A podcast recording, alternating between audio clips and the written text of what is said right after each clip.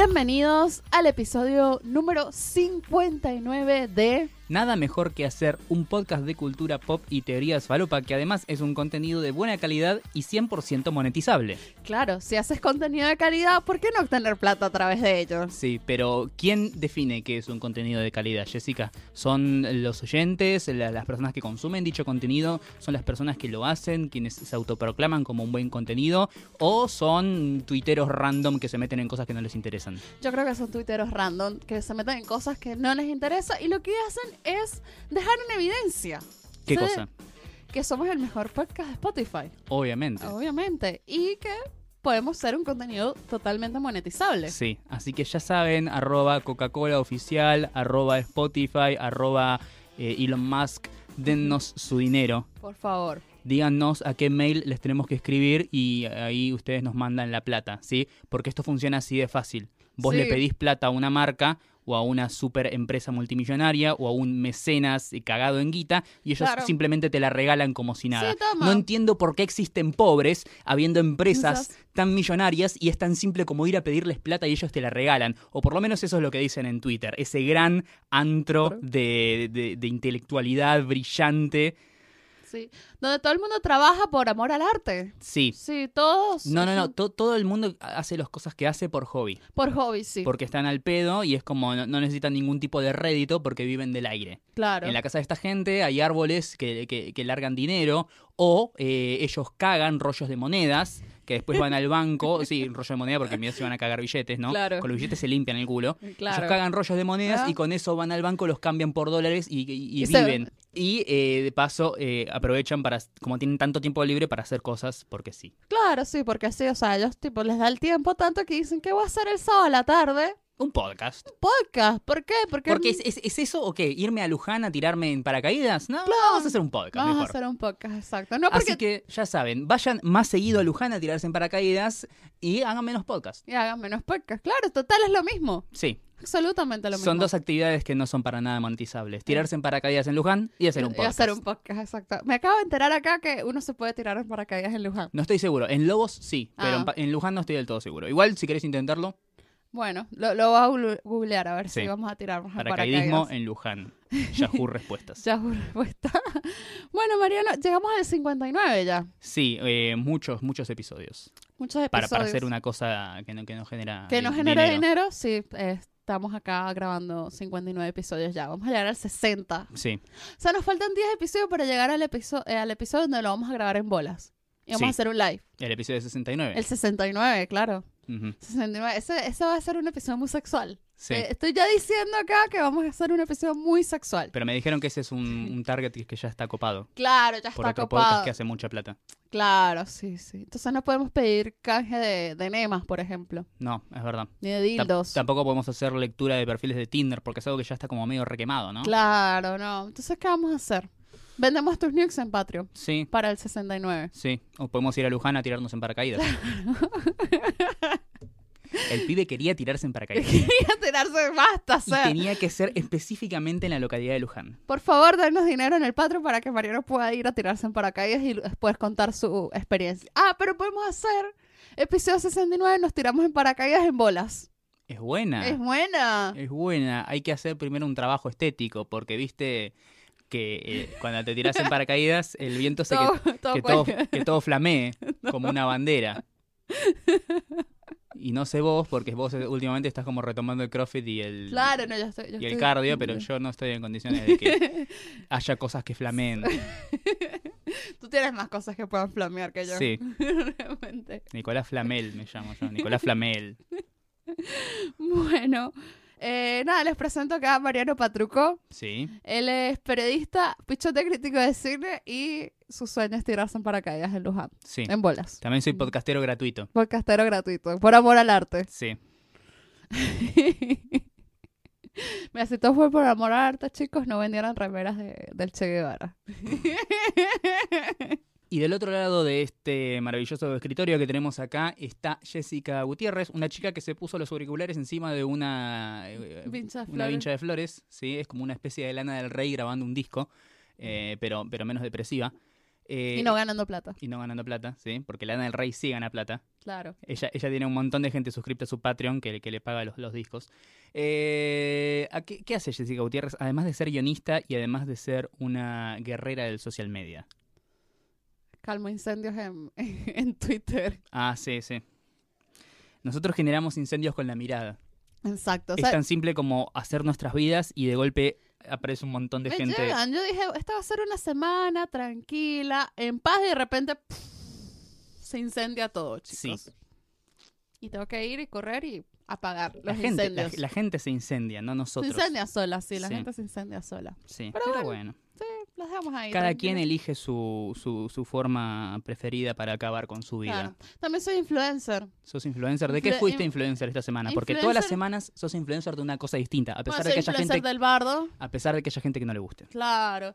Eh, no, esta- soy influencer de restaurantes chetos en Palermo, ¿no? Sí. Porque, por lo visto, comer en Nola es súper cheto. Sí, O sea, tipo, ahí solamente va, no sé, Narda a comer, no sé. claro.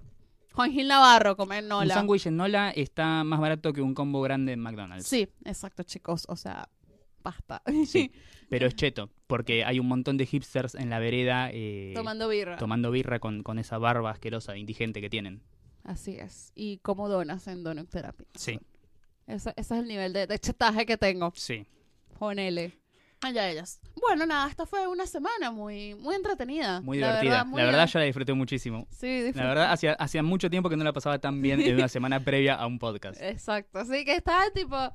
Es que yo siempre yo digo, que hay semanas que estoy así como medio bajón y digo, ¿por qué sigo haciendo esto? Y de pronto pasa algo y digo, quiero seguir haciendo esto, por Sí. favor. Para siempre. Quiero hacer nada mejor que hacer hasta el año 2050 Por después de esto. Porque sentía como que ya, ya mis ganas iban disminuyendo, ya era como que cada vez tenía menos inspiración. Pero de golpe sucedió algo esta semana y siento como que renové mi repertorio para los próximos 30 años. Claro, sí, sí. O sea, puedo hacer fácil cuatro o cinco especiales de comedia en Netflix después de lo que pasó esta semana.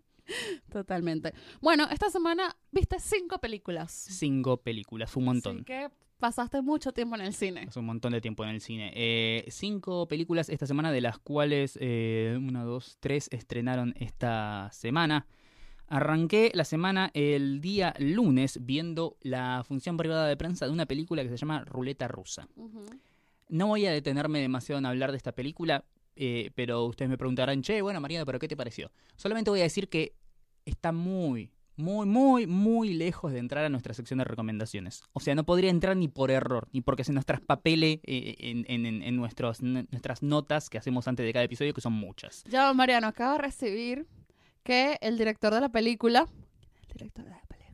Eduardo Meneghelli. Eduard- Eduardo Meneghelli se ha suscrito a nuestro Patreon por 100 dólares mensuales. Bien, eh, Ruleta Rusa es una película, es una especie de thriller eh, ambientado en los años 70, 70 en Argentina. No, hay celulares. Eh, no sé sinceramente en qué tiempo está la película, eso habla un poco de la película. Eh, bueno, pero nos está dando 100 dólares el director de Ruleta Rusa. Ruleta Rusa va a ir al Gaumont por 40 pesos y tal vez si estás como muy al pedo podrías ir a verla. Eso es lo más elogioso que puedo decir de esta película, Jessica. Gracias, Eduardo. Gracias por los 100 dólares que nos acabas de suscribir en el Patreon. Así es, cambiémoslos ya antes de que baje mañana. Sí. O no, capaz que sube, qué sé yo. Eh, después de eh, haber visto esta película maravillosa, comillas, eh, fui a ver una que sí me gustó en serio, película que se llama Rojo. Eh, película de Benjamín Naishat, eh, protagonizada por Andrea Frigerio y Darío Grandinetti. Película que ganó tres premios en el último festival de San, San- San Sebastián. San Sebastián. eh, La Concha de Plata, entre ellos, mejor película y mejor actor y creo que no sé si guion o dirección. Película muy ¿Se buena. puede, decir la, ¿Se puede decir la concha de plata acá en Argentina? Sí, a menos que haya una señora que se llame Plata y estés diciéndolo en tono despectivo, entonces la estás Debo insultando, poner, ¿viste? debo poner plata a mi hija. Mi hija se llama plata. Claro, o sea, cuando llega la concha de plata, tu hija dice, eh, ¿qué te pasa conmigo? Algo así, ¿no? Sí. Segundo nombre, plomo. Bueno, la hija, la hija de uno de los protagonistas de eh, 90-210 eh, se llamaba Silver, que Silver es, es plata, el tema es que, bueno, en, en inglés queda mejor. Claro. Exacto. Yo a mi hijo le voy a poner estaño, ya que hablamos de ponerle nombres de, de metales. Sí, está bien. Me gusta. Está Dale. Bueno, em, Estaño pa' truco. Sí, Rojo es una película muy buena, es una especie de thriller policial mezclado con drama, ambientado en eh, el año 75 en Argentina, muy cerca de eh, el inicio de la última dictadura militar en el país. Y es una película excelente. Para que te hagas una idea, eh, la película arranca con el personaje de Darío Grandinetti sentado en un restaurante. Estoy contando solamente los primeros tres o cuatro minutos de la película. Sentado en un restaurante esperando a su mujer, lleva mucho tiempo viendo la carta, todavía no pidió nada, y hay alguien que está del otro lado del salón esperando sen- sentarse porque no hay ninguna mesa libre. Espera, espera, espera, lo ve al otro que está ahí parado, se le acerca y le dice, che, ¿por qué no te levantás si vas a estar ahí mirando el coso? Yo quiero sentarme y quiero consumir ahora. Eso inicia una pelea, una discusión entre los dos. Desde esa discusión en adelante, la vida de Darío Grandinetti se va a ir a la mierda. Solamente eso, digo, vayan a verla, es muy buena para mí, eh, top 5 de, de cine nacional del año, junto con La Quietud, junto con El Ángel, junto con... eh, ¿Qué más? ¿Qué más? ¿Qué más? Bueno, con esas por ahora. Eh, no, definitivamente es una película muy buena. Hay que verla Sí, entonces. Conjunto con La Flor también. Junto con la flor. Bueno, grandes películas argentinas esta, Sí, sí. esta semana. Bueno, eh, después el martes fuimos a ver Halloween. Sí, Yes. Ahí fuimos juntos. así la nueva película de esta saga de terror, de la cual vamos a hablar un poquito más adelante. La. Pero que- más que la saga, es la continuación del original. Sí, sí, es la continuación de la original, porque bueno, la historia de Halloween es una historia bastante, bastante deforme en, lo, en lo que respecta a la, la continuidad de, de esta saga de terror. Pero llegaba con muchas expectativas, tiene creo que un 79 u 80% de aprobación en Rotten Tomatoes, todo decía que era muy buena, dirigida por David Gordon Green, un chabón que hizo películas bastante buenas. Eh, volvía una vez más Jamie Lee Curtis a, la saga después de mucho tiempo. Yo me fui más que contento. Claro. No, eh, Mariano se fue muy contento, a mí me gustó, pero lo que pasa es que a mí el género terror no es como mi favorito, en verdad, así que ¿Podemos para mí está bien. podemos hacer de vuelta la apertura. Pero, ¿Por este- pero esta vez, eh, cuando nos presentemos, vos en vez de decir Jessica Gutiérrez, y habla, mi nombre es Catalina Lugi. No, por favor, no. No, no, no. Pero no, pero bien. Y después yo en la noche, después viste otra, no. No, eh, no, sí, ese mismo día, a la noche, una amiga mía, eh, Cami, del fan club de Taylor Swift, le mandamos un abrazo desde acá, que nos escucha de vez en cuando, Ah, sí. eh, fuimos a ver la avant premiere de uno de los estrenos de esta semana también, que me gustó, me gustó mucho más de lo que esperaba que me iba a gustar, se llama eh, Locamente Millonarios, es el título falopa que le pusieron acá en Argentina, en inglés es Crazy Rich Asians, o...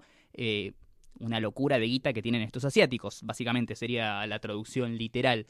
Película basada en una novela que fue bestseller y que es como una sensación en Estados Unidos. Todo el mundo está yendo a verla, ya lleva recaudado aproximadamente unos 200 millones de dólares, lo cual es una locura, primero teniendo en cuenta que es una comedia romántica y segundo teniendo en cuenta que tanto el director como el elenco en totalidad son todos asiáticos Ah, que tal vez si no es la minoría menos representada en el establishment de Hollywood hoy en día, seguramente sea la segunda.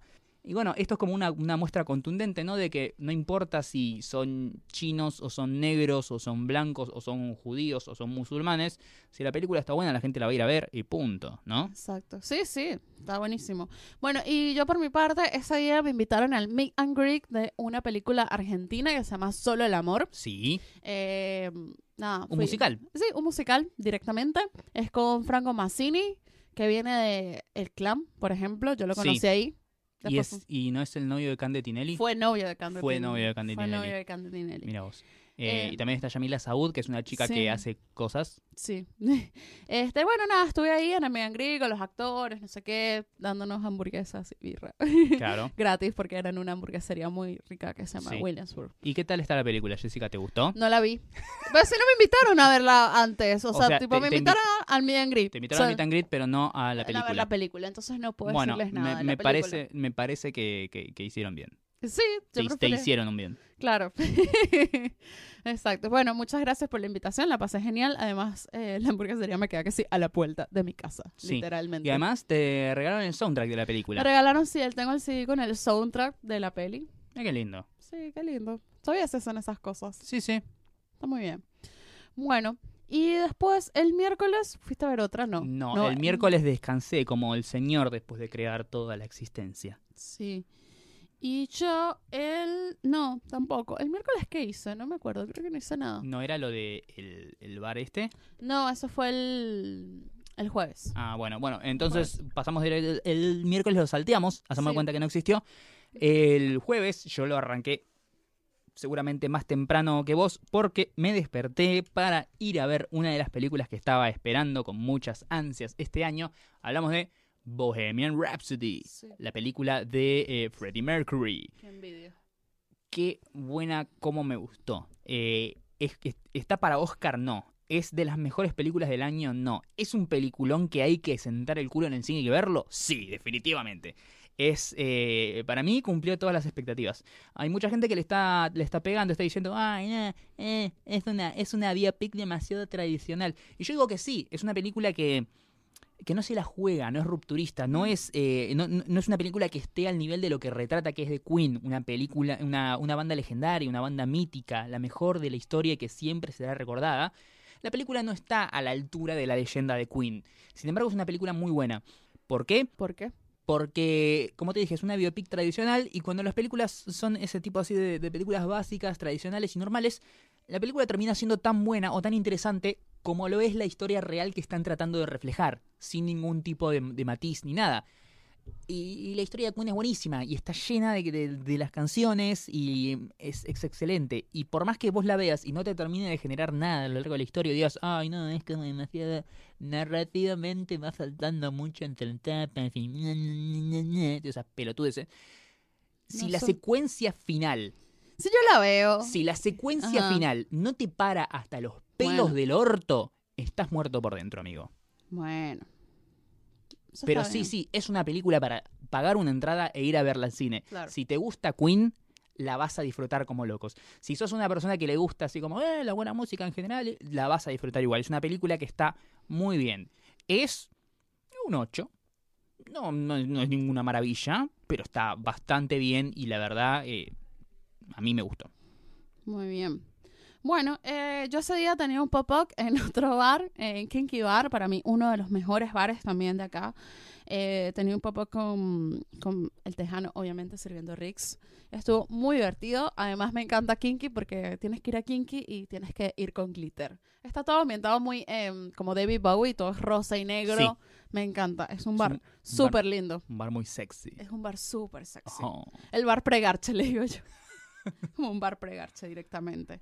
Este, bueno, nada, estuve ahí haciendo eso y me caí a gin, a gin tonics hasta las 2 de la mañana. Ha vuelto, tipo, tomé una decisión, dije, no voy a beber alcohol a menos que me lo regalen. O sea, yo no voy a pagar por el alcohol. No vas a usar la plata de la gente que nos mandan por Patreon. Claro, para alcoholizarme, no. No, Y, va, por esta semana. por esto. No, y, tipo, y digo eso y tipo, ¿quieres venir a, ven a beber, ven a beber, ven a beber? Ok, pasó. Pasé todos los días bebiendo. No, no, no, solamente bebí jueves y... No, bebí martes, jueves y viernes. Bastante, la verdad. Sí. Bebí bastante.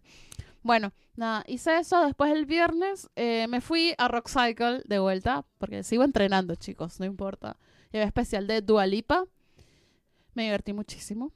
Porque me encanta mi entrenadora, la adoro. Sí, me gustó, me gustó mucho el último de tema que salió de Dualipa. De Dualipa, sí. I don't give a fuck. Sí. Me gustó. Tiene 23 años lo que tiene Dualipa. Es una nena. Es una nena. Es una nena. Sí, sí. y después ayer en la noche, nada, me fui a beber un bar, como siempre. Nada, qué aburrido. qué aburrido. Y hoy estuve invitada en un programa de radio que se llama No todo está perdido, que es en Radio en Casa, que me invitaron a hablar de las pelis estrenas de esta semana.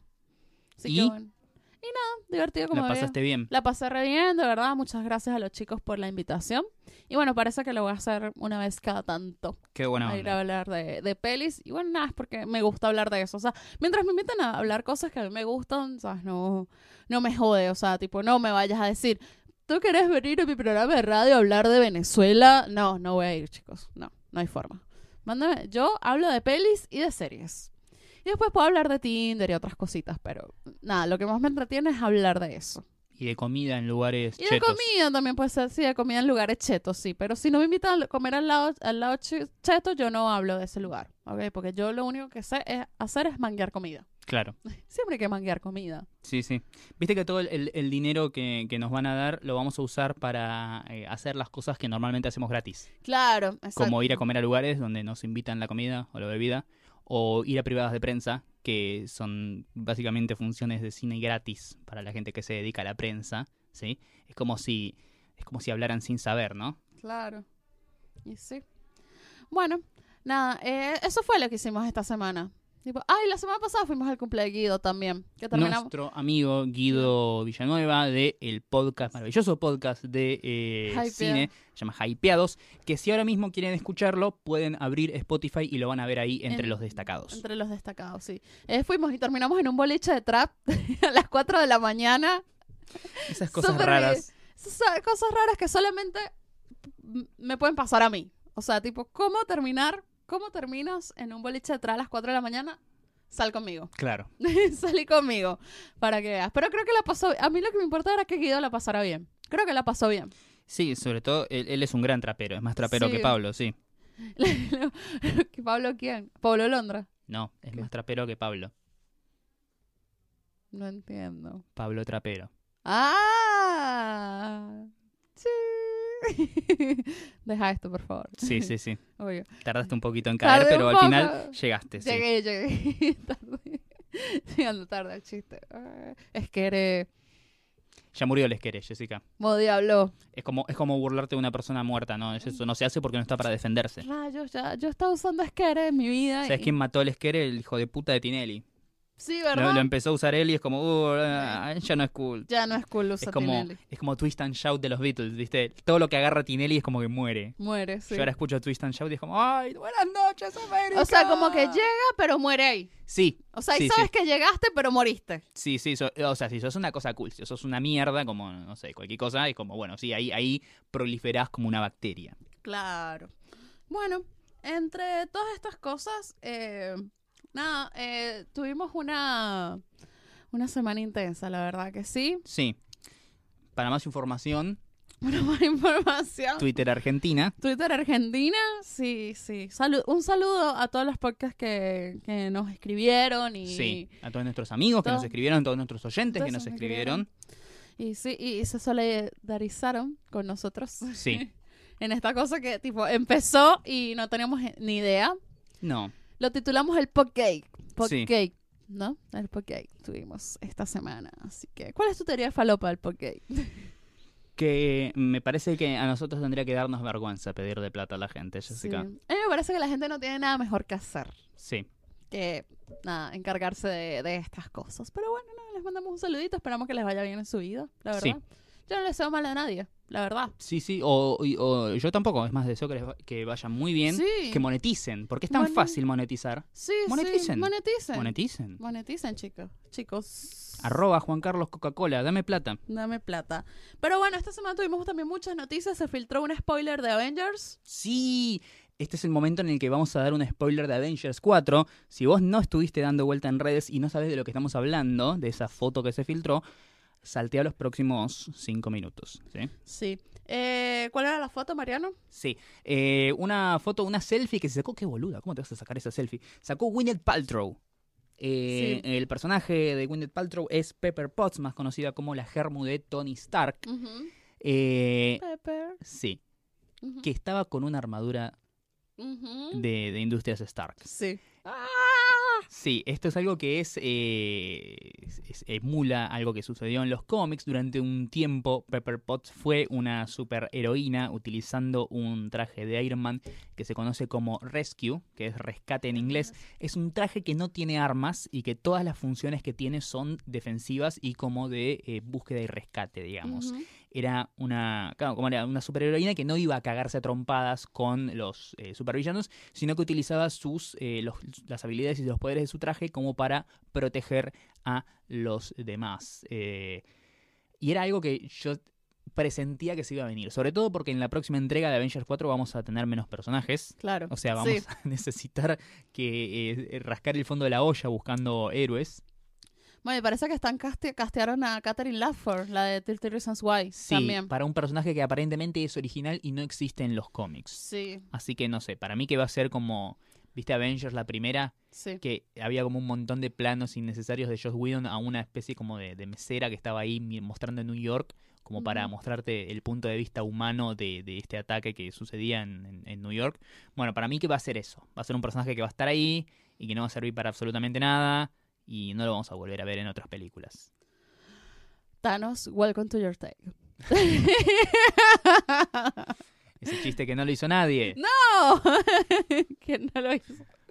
No importa, que puede ser que haya gente que está escuchando esto y no lo había visto, entonces nada, déjame chiste único y original. Está bien, te, te lo dejo pasar. Este, este, es- este te lo dejo pasar. Bueno, eh, pero bueno, yo tengo una teoría falopa porque además esta semana se confirmó que Paramount Pictures está en conversaciones o, o ya aseguró realmente que va a ser la remake de Clueless o Despistados. O ni idea. O ni idea también.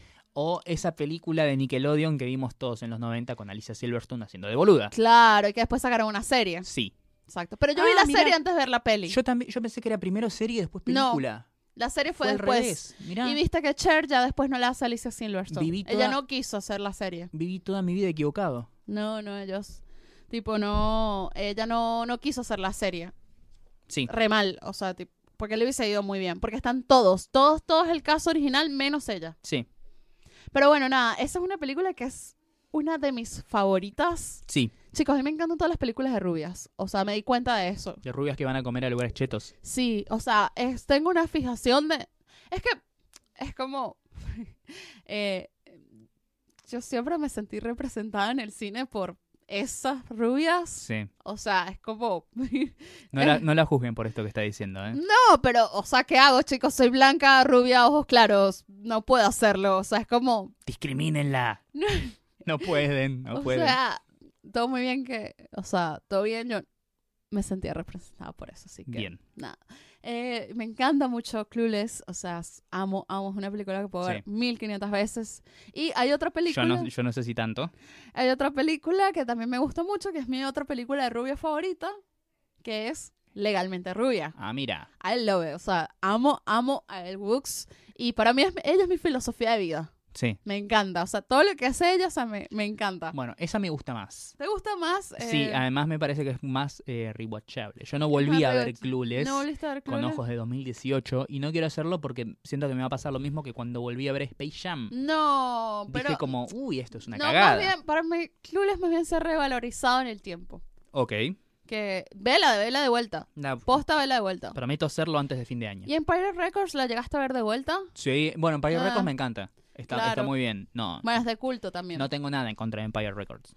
Bueno, y Clueless es de culto también. Bueno, resulta ser que, bueno, en todo esto espero que lo hagan bien primero. O sea, tengo mucho miedo, o sea, tengo ganas que hagan un remake, pero tengo miedo también porque para mí esa es una película que es todo lo icónico de los 90. Sí. O sea, ustedes quieren saber cómo la gente se vestía en los 90, vean Clueless. O sea, Clueless sería la versión femenina de eh, Bill and Ted Excellent Adventure, ¿no? Sí. Que para mí también es como una de esas películas que condensa el ADN noventoso. Exacto.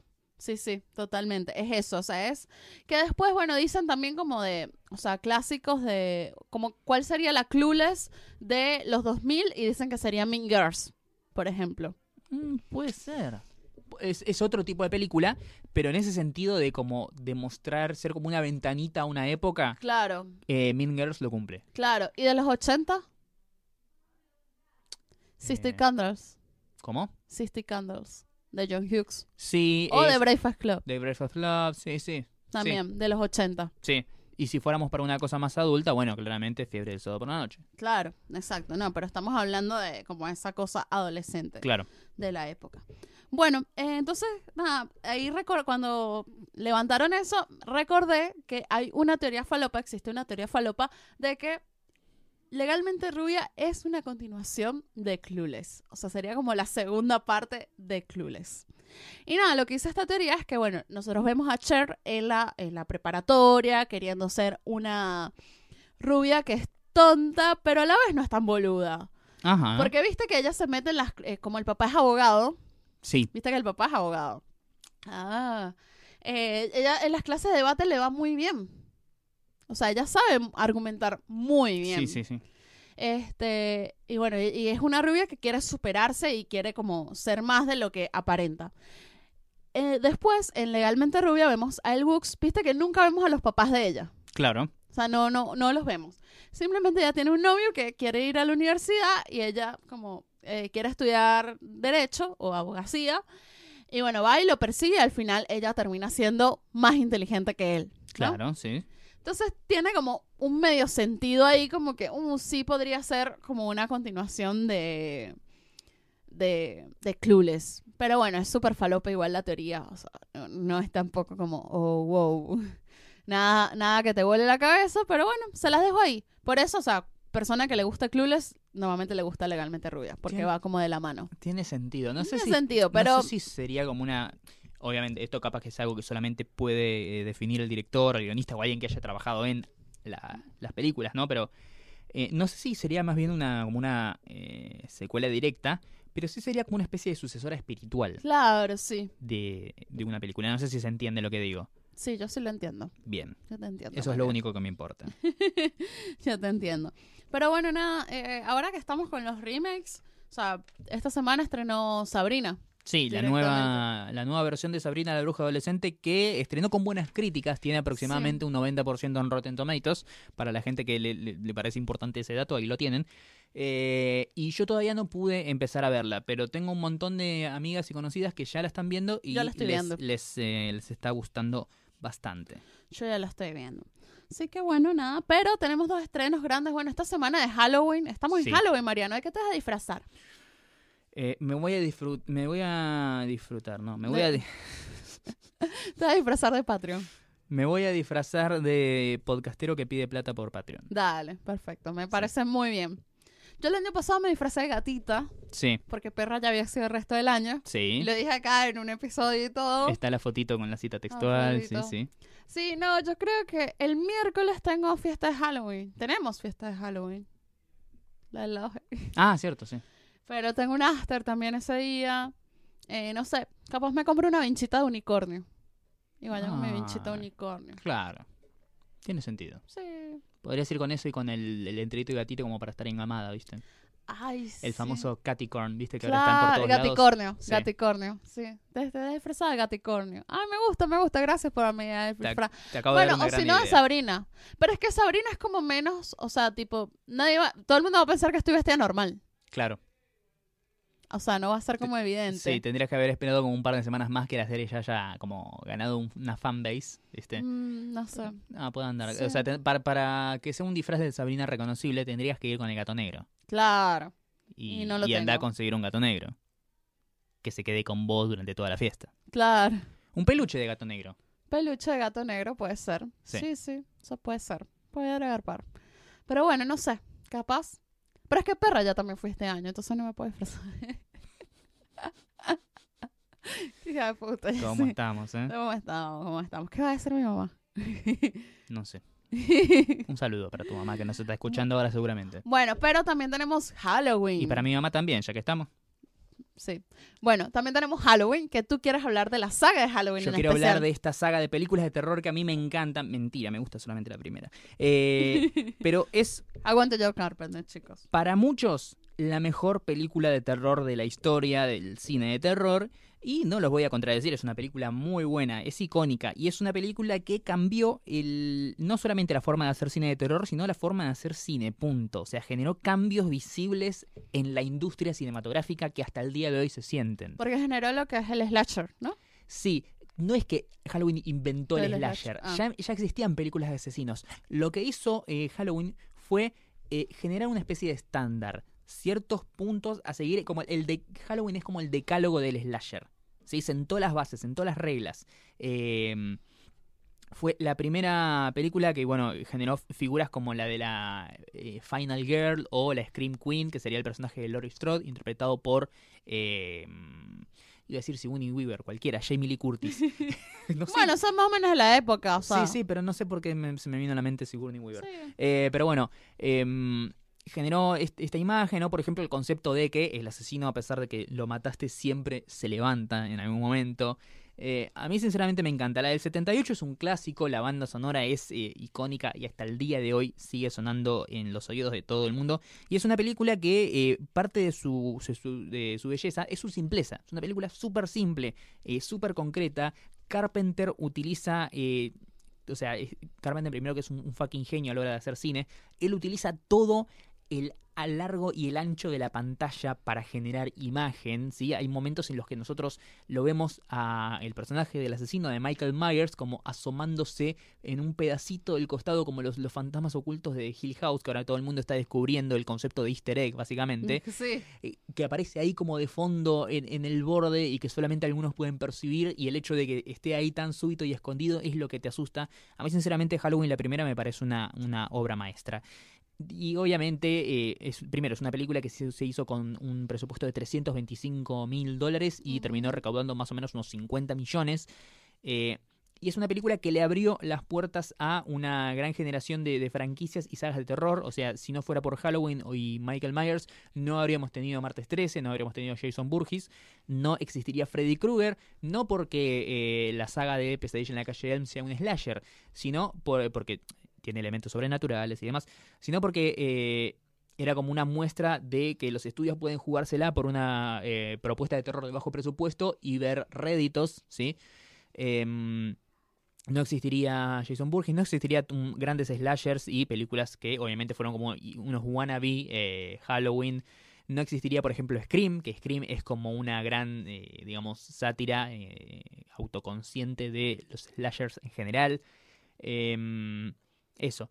Obviamente de ahí en adelante a la película la pasaron por la máquina de crear franquicias y salieron cosas medio raras. En el 81 salió la Halloween 2, película que retomaba los eventos desde la eh, película original, automáticamente desde el momento en que termina la primera, es una película que está bien, pero se nota que ya no lo tiene a Carpenter como director eh, ni desde el guion, es una película que zafa. Después de ahí en adelante el estudio tuvo la idea maravillosa de decir, bueno, ya en esta película lo matamos a Michael Myers y vamos a empezar a hacer una saga que, le siga la saga Halloween, pero va a ser como una especie de formato de antología. Siempre van a ser historias de terror ambientadas en la noche de Halloween, pero eh, no necesariamente dentro de un mismo universo o una misma continuidad.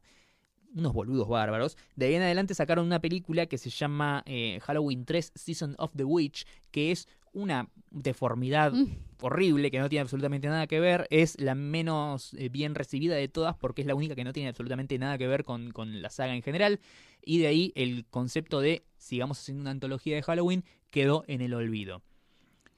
Eh, un par de años más adelante es que llega Halloween 4 eh, con el subtítulo The Return of Michael Myers, el regreso de Michael Myers, porque el estudio entendió y dijo, che, vamos a traer de vuelta a el personaje del asesino, que es lo que la gente quiere ver. Y llegó, como dijimos, el, regreso de Michael Myers, esta película que está bastante bien, a mí sinceramente me gusta, es de las secuelas de Halloween que valen la pena ver.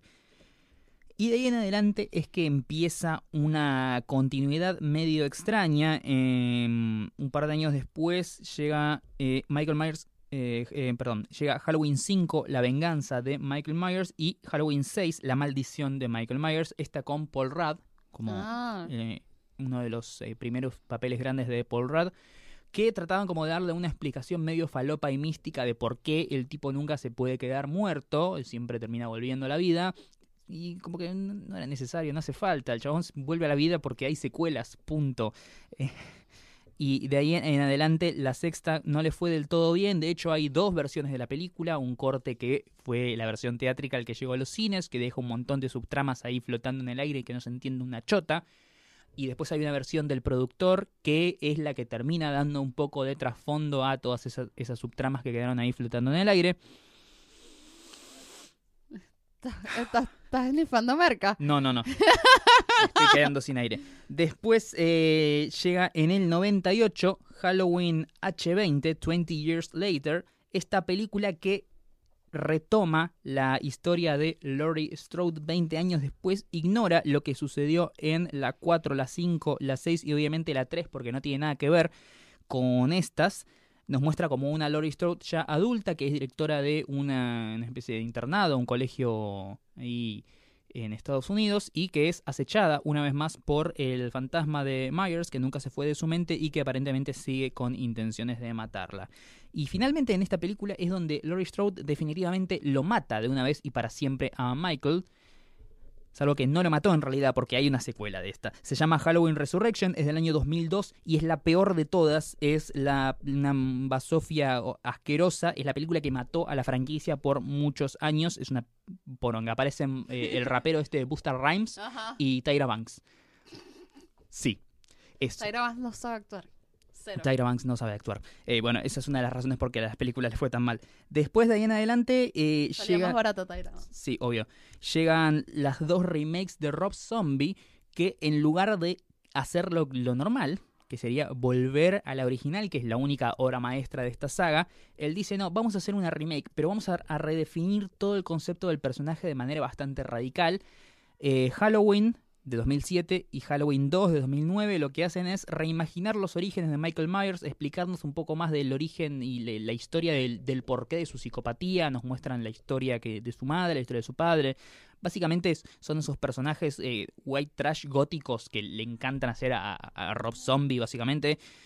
La- la primera de estas está bien, la segunda no me gustó. Y en el 2018 es que llega la nueva Halloween, la tercera película de la saga que se llama simplemente Halloween y eh, sería la, tercera línea de continuidad de la saga, lo cual es una cosa que te, te das una idea de la deformidad que hay acá. Y como dije, el saldo que deja esta franquicia es una obra maestra, un par de secuelas que zafan y un montón de películas de mierda. ¿Cuál es el único camino lógico? Barrer toda la porquería bajo la alfombra y volver a la original. Halloween 2018 retoma la historia de la película original de 1978 y nos muestra a una Laurie Strode 40 años después de los eventos de la película original que eh, sigue completa y totalmente traumatizada por lo que vivió y está segura de que Michael Myers eventualmente él fue atrapado y está en una institución una institución psiquiátrica, pero sabe que eventualmente en algún momento se va a escapar y va a volver para terminar con lo que empezó. Y ella no se va a quedar de brazos cruzados. Ella se la pasó entrenando, convirtió su casa en una especie de fortaleza, está llena de armas hasta los dientes y está decidida a matarlo de una vez y para siempre.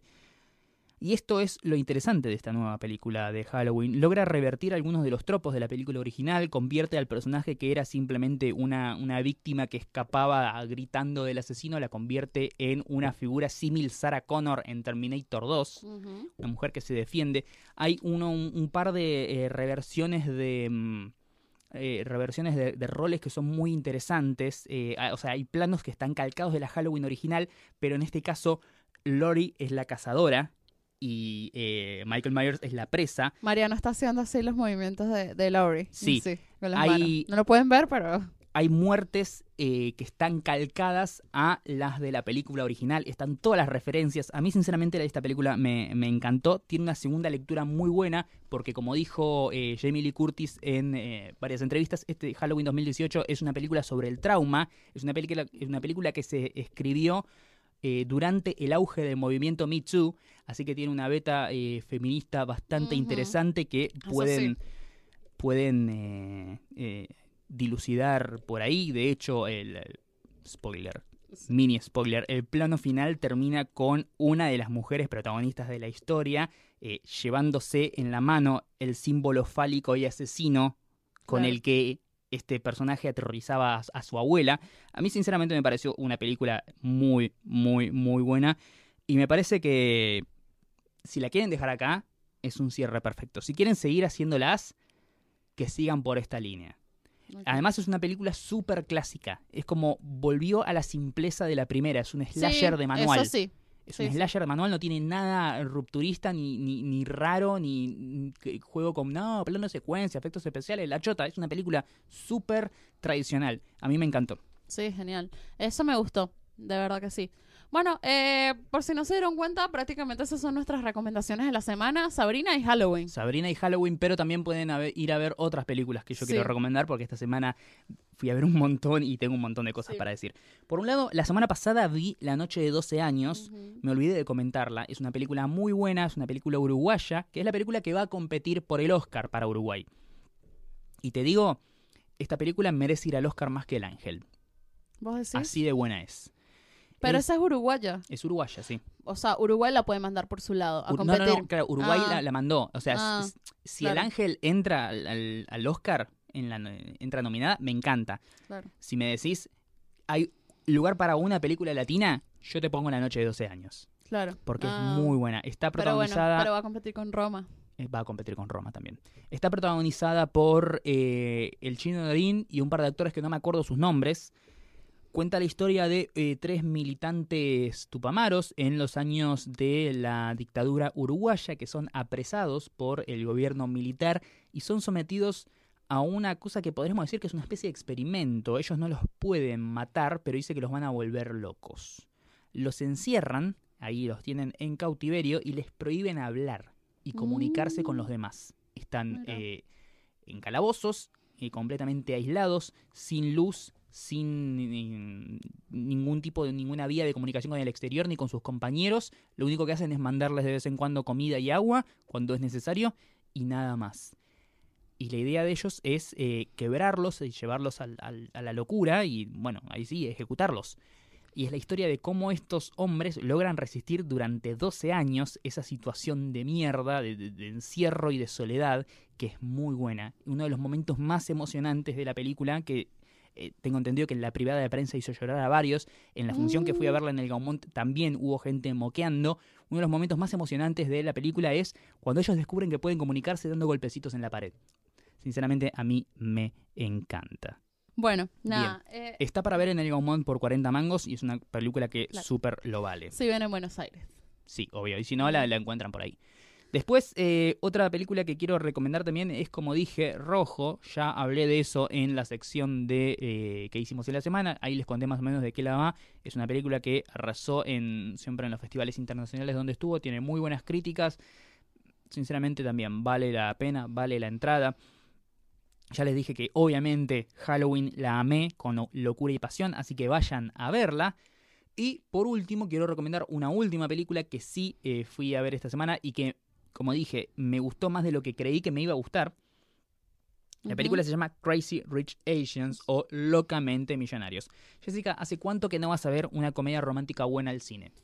Un montón, un montón. La verdad, yo hubo un tiempo que era muy fanática de las comedias románticas Sí. y ahora prácticamente les huyo. O sea, Claro. no me gustan. Claro, por eso, la última vez que viste una buena, buena en el cine, ¿no te acordás?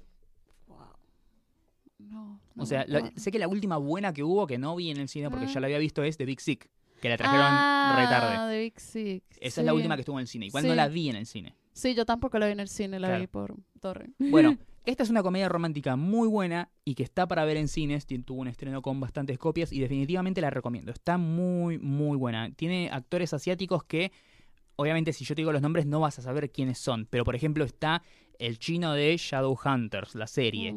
Está la mina de eh, la serie El Tigre y el Dragón. Está eh, Gemma Chan, que actuó en eh, Animales Fantásticos, la primera. Está eh, Sonoya Mizuno, que es la japonesa de Maniac y Ex Machina. O sea, son actores conocidos que vos lo ves, tenés como. Está el chino de The Hangover. Claro. Eh, o sea, son gente que vos lo ves, ah, sí, este es el chino de tal. O sea, son, son, son actores buenos, son todos asiáticos. La película es una eh, comedia romántica súper linda, muy encantadora, eh, y que es una de esas películas de apreciación cultural, ¿sí? Como eh, una, una tendencia que está sucediendo ahora mucho, como pasó con Coco, como pasó con Isla de Perros. Es una película que eh, no solamente es como una, una ventanita a el estereotipo de asiático, sino a la cultura en Claro. general. Y eso es algo que solamente te puede transmitir alguien que vive esa cultura. Si esta película lo hubiera dirigido y guionado un norteamericano, un neoyorquino, no tendría el mismo impacto que eh, esta ahora, que fue dirigida por un tal John M. Chu, que no sé quién es. Claro. Así que, sinceramente, recomiendo que vean, sobre todo si les interesa un poco de la cultura asiática y ya vieron Isla de Perros si les gustó. Ay, Eh, sí. Bueno, eh, Isla de Perros es del lado de Japón, esto es del lado de eh, todo lo que es China, Singapur, etcétera. Bueno, em, nada, qué lindo. Vimos muchas películas esta semana. Sí, es como tipo, chicos, basta, de verdad. Sí, o sea, querías recomendaciones, ahí tenés, te, Ay, te tiré como cinco. Tienes un montón de recomendaciones. Ay, cancelaron American Vandal también esta semana. Que la recomendamos. La, la recomendamos y la cancelaron por la eso. cancelaron. Pero tengo entendido que eh, la serie no era 100% de Netflix, sino que estaba como coproducida por CBS. y ahora al haberse retirado Netflix, eh, CBS podría tomarla porque la tercera temporada ya está escrita y estaba Claro. lista para, para producirse, al final no se va a hacer, ahora Exacto. aparentemente se verá por la pantalla de CBS y por los torrents. Así es. Así que bueno, nada, seguimos nerdeando, viendo series, viendo pelis. Ah, es lo que más me gusta hacer. Sí, eh, otro, otro comentario, terminé de ver La Maldición de Hill House. Ah, Mariano la terminó, yo todavía no la he terminado. Llevo tres episodios. El episodio pasado Agustín M habló de todas las Sí. virtudes de esta serie. No voy a, a- a detenerme más porque me parece que él ya lo analizó muy bien en todos los aspectos. Solamente voy a decir que es una serie imperdible. Y si sos una de esas personas así como medio cagonas que "Ay, ñe, No. es de terror", no, no, no, es de susto, no te vas a cagar todo, no la vas a pasar No. mal viéndola. Es, es más bien una especie de thriller psicológico Claro. con mucho drama y algunos sustos bien colocados. Y también este fin de estamos en la Ar- Argentina Game Show. Vamos Sí. mañana. Estuve- Mariano ya vio, ya fue. Eh, claro, estuvimos, eh, estuve el día de ayer cuando arrancó el viernes, pude aprovechar y probar muchos, muchos juegos porque el viernes es el día que va menos gente y eh, los stands estaban más vacíos. El stand de Nintendo es el que más me gustó Porque Nintendo es lo más. porque Nintendo es lo más y porque tenían un montón de consolas para probar todos sus juegos. Estuve jugando un buen rato al Mario Party, Sí. estuve jugando también la demo del nuevo Smash Bros que todavía no salió. Eh, pude jugar también la demo de eh, otro juego que no salió, que es el Pokémon Let's Go, que es buenísimo. Es ese que jugás con la Pokébola. Está excelente. Eh, y después estuve un buen, buen, buen rato jugando a eh, The Legend of Zelda Breath of the Wild. Sí. Y es una cosa increíble. Me increíble. o sea, es el momento que- cuando tuve la Switch ahí en la mano y estuve buen rato, estuve como una hora en el stand de Nintendo jugando los distintos juegos. Dije, puta madre, me compraría una Switch. sí, después lo fui- revale. Y después fui a otro stand a jugar al Spider-Man de PlayStation 4 y dije, la puta madre, odio ser pobre. Oh, Dios. Por eso el Patreon. Sí, por favor. Eh, no, en el stand de PlayStation 4 pude jugar a eh, el nuevo juego de Spider-Man, que también en el episodio 56, yéndonos un poquito más atrás, pueden escuchar la palabra autorizada de ese capo, ese genio que es eh, Damián Silverstein. Así es. Eh, me falta pasar por ahí a jugar cosas en el stand de Xbox, que estaba como bastante eh, copado la semana pasada. Eh, eh, ayer, perdón, que la semana pasada. Así que vamos a ir mañana, vamos a estar dando vueltas por ahí. Sí. Para cuando ustedes escuchen esto ya habrá terminado. Exacto. Así que nada, Pero lo dijimos la semana pasada. es al pedo que nosotros digan, que digamos ahora, ay, si nos ven, salúdennos, porque esto lo van a escuchar cuando ya pasó. Pero si nos ven por la calle, salúdennos. Salvo cuando Jess no está maquillada. Claro, exacto. Bueno, queremos mandarle saludos a los que ya están aportando a lo que es el Patreon de nosotros y que van a participar en el sorteo por el cómic de la New York Comic Con, que está Sí. increíble. Ah, eh, déjame que, aclare una cosa para que no haya malentendidos. Sí. No es un cómic, Sí, es, el calendario de publicación de Marvel. Claro, Que sí. tiene esas tapas que parecen un cómic, pero eh, no, o sea, no Sí. adentro no hay dibujitos, no. No, para, no. para que la gente diga, ay, no, me cagaron. Les explicamos que no es un cómic per se, es un calendario de publicación. Pero está muy bonito la tapa de 3D que tiene Capitán Sí, América, Spider-Man. Y es exclusivo, o sea, tipo. Es no- algo que eh, se, se hizo solamente para la, La la New York Comic Con, no se consigue por ahí. Bueno, seguramente está algún guacho lo está vendiendo en eBay porque siempre hacen eso con Claro. las cosas que son así Sí. exclusivas. Bueno, después lo pueden vender en eBay si quieren, chicos. Claro, y recuperan la, la plata que nos donaron a nosotros. Claro, exacto. Bueno, eh, Mauri HP eh, nos aportó, le mandamos un saludo, le mandamos un saludo a también a Brian, Le- Brian Leonel Emilio, Brian Leonel Miño, eso, sí. Le mandamos un saludo también a Santiago Albarracín, Así es, el profe. el profe, a Eduardo M también, Simón Sánchez, ¿Eduardo M será pariente de Agustín M? no, no, Juan Pinto, eh, y ya va, eh, Mica también, Sí. De Gastón Faurep.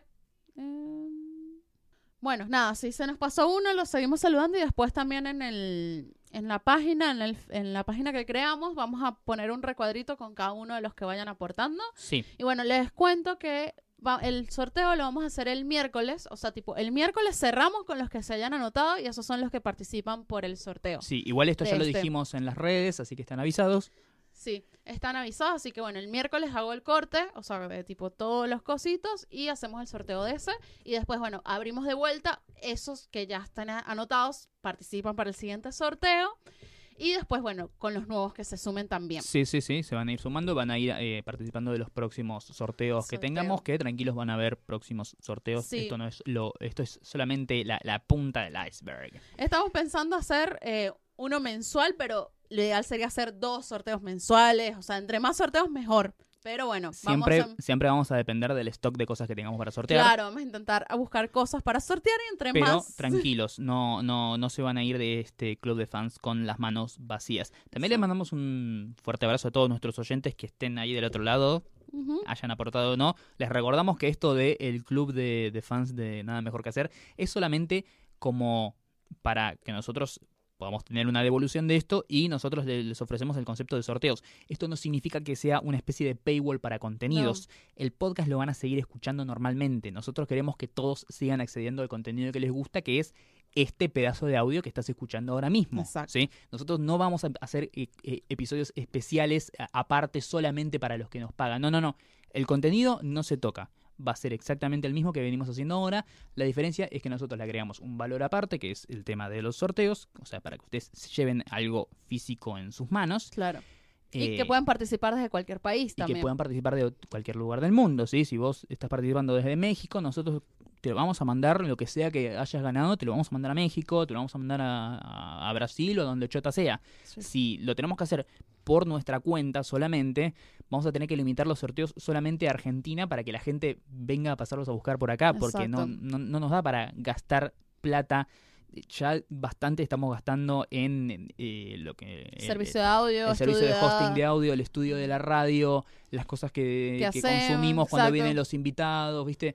Eh, es nada, es como para que nosotros tengamos una ayuda y además ustedes puedan de cualquier lugar del mundo llevarse cosas. Claro, exactamente. Así que bueno. Pero hay gente que no lo entiende. Sí, hay gente que no lo entiende y bueno, hay que explicárselo con manzanitas. Sí, pero bueno, Ah, ¿qué pero vas a hacer? Son tuiteras. Un besito para ellas. un besito para ellas. Bueno, esto fue el episodio 59 de... Nada mejor que hacer un podcast de cultura pop y teorías falopas 100% monetizables. Sí, y que grabamos todos los sábados en los estudios de Radio La Bici. Así es, la radio más linda del mundo donde vos podés traer tu proyecto de radio y de podcast, o de podcast, y o u de podcast. Sí, ya saben que pueden seguir al Radio La Bici también. La pueden seguir en Instagram y en Twitter como La Bici Radio O Radio La Bici. o Radio La Bici. Dependiendo de la red, es un nombre distinto. Claro. No, me pre- eh, no, la Bici Radio es en, en Instagram. Ok, Y Radio La Bici es en Twitter. ok. La siguen ahí. Y eh, si quieren estar al tanto de las novedades de la maravillosa programación de esta emisora, www.radiolabici.com y la pueden escuchar. Dos estudios que transmiten en simultáneo. Así es. Y ya saben que nos pueden seguir a nosotros en conjunto en arroba NMQH Podcast, tanto en Twitter como en Instagram, donde nos pueden mandar saludos, mensajitos, eh, fanart, todo lo que quieran. Menos fotos de pijas para Jessica. Sí, Todo lo que quieran. gracias, sí. Ya, ya tuvo bastantes. sí. Eh, en nuestras sucursales individuales, eh, yo soy Marian Patruco 13 en Instagram, Mariano-12 en Twitter. y yo soy arroba la Dolce tanto en Twitter como en Instagram, Así donde que. recibo todo lo que quieran, menos fotos de pija. Gracias. Sí, sí, va- por favor, no, no. Nada. A lo sumo, manden como, che, ¿te parece que te muestre una foto de la chota? Y vos ahí tenés la opción de decir sí o no. ¿Sí o no? Si, Exacto. si entras al user y dice arroba Bradley Cooper, bueno, sí, mandame, Sí, la, mandame la mándamela. nutria, no pasa nada. Pero si sos arroba Juan Pérez, y no sé si da. Claro, exacto.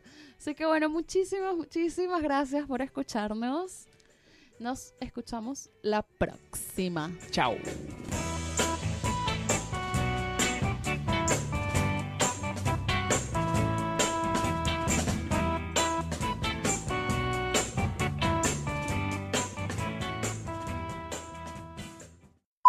Sos una mala persona, pero a la vez sos una persona muy monetizable. Sí, Lo que vende es la maldad. lo que vende es la maldad, sí, exacto.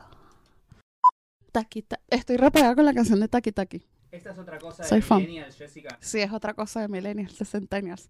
Taki Taki. Feliz Navidad. Se nos fue el año, pero mal. O sea, basta, chicos. Taki Taki Taki Taki. Taki Taki Taki Taki. Va. En 3, 2. Jessica con tortu- no sé acá. Eh, es podcast, no se ve, Jessica. Ustedes me vieron acá, chicos, estoy desnuda. Ajá, no. Yo también.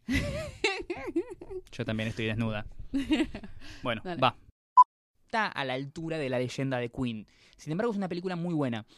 ¿Por qué? ¿Por qué? No, está bien. No, no, Estaba viendo si lo tomaba el micrófono. No, no. Eh, por y para siempre. Y esto es lo interesante de esta nueva película de Halloween. Logra revertir algunos de los tropos de que se filmaron. Logra revertir algunos de los.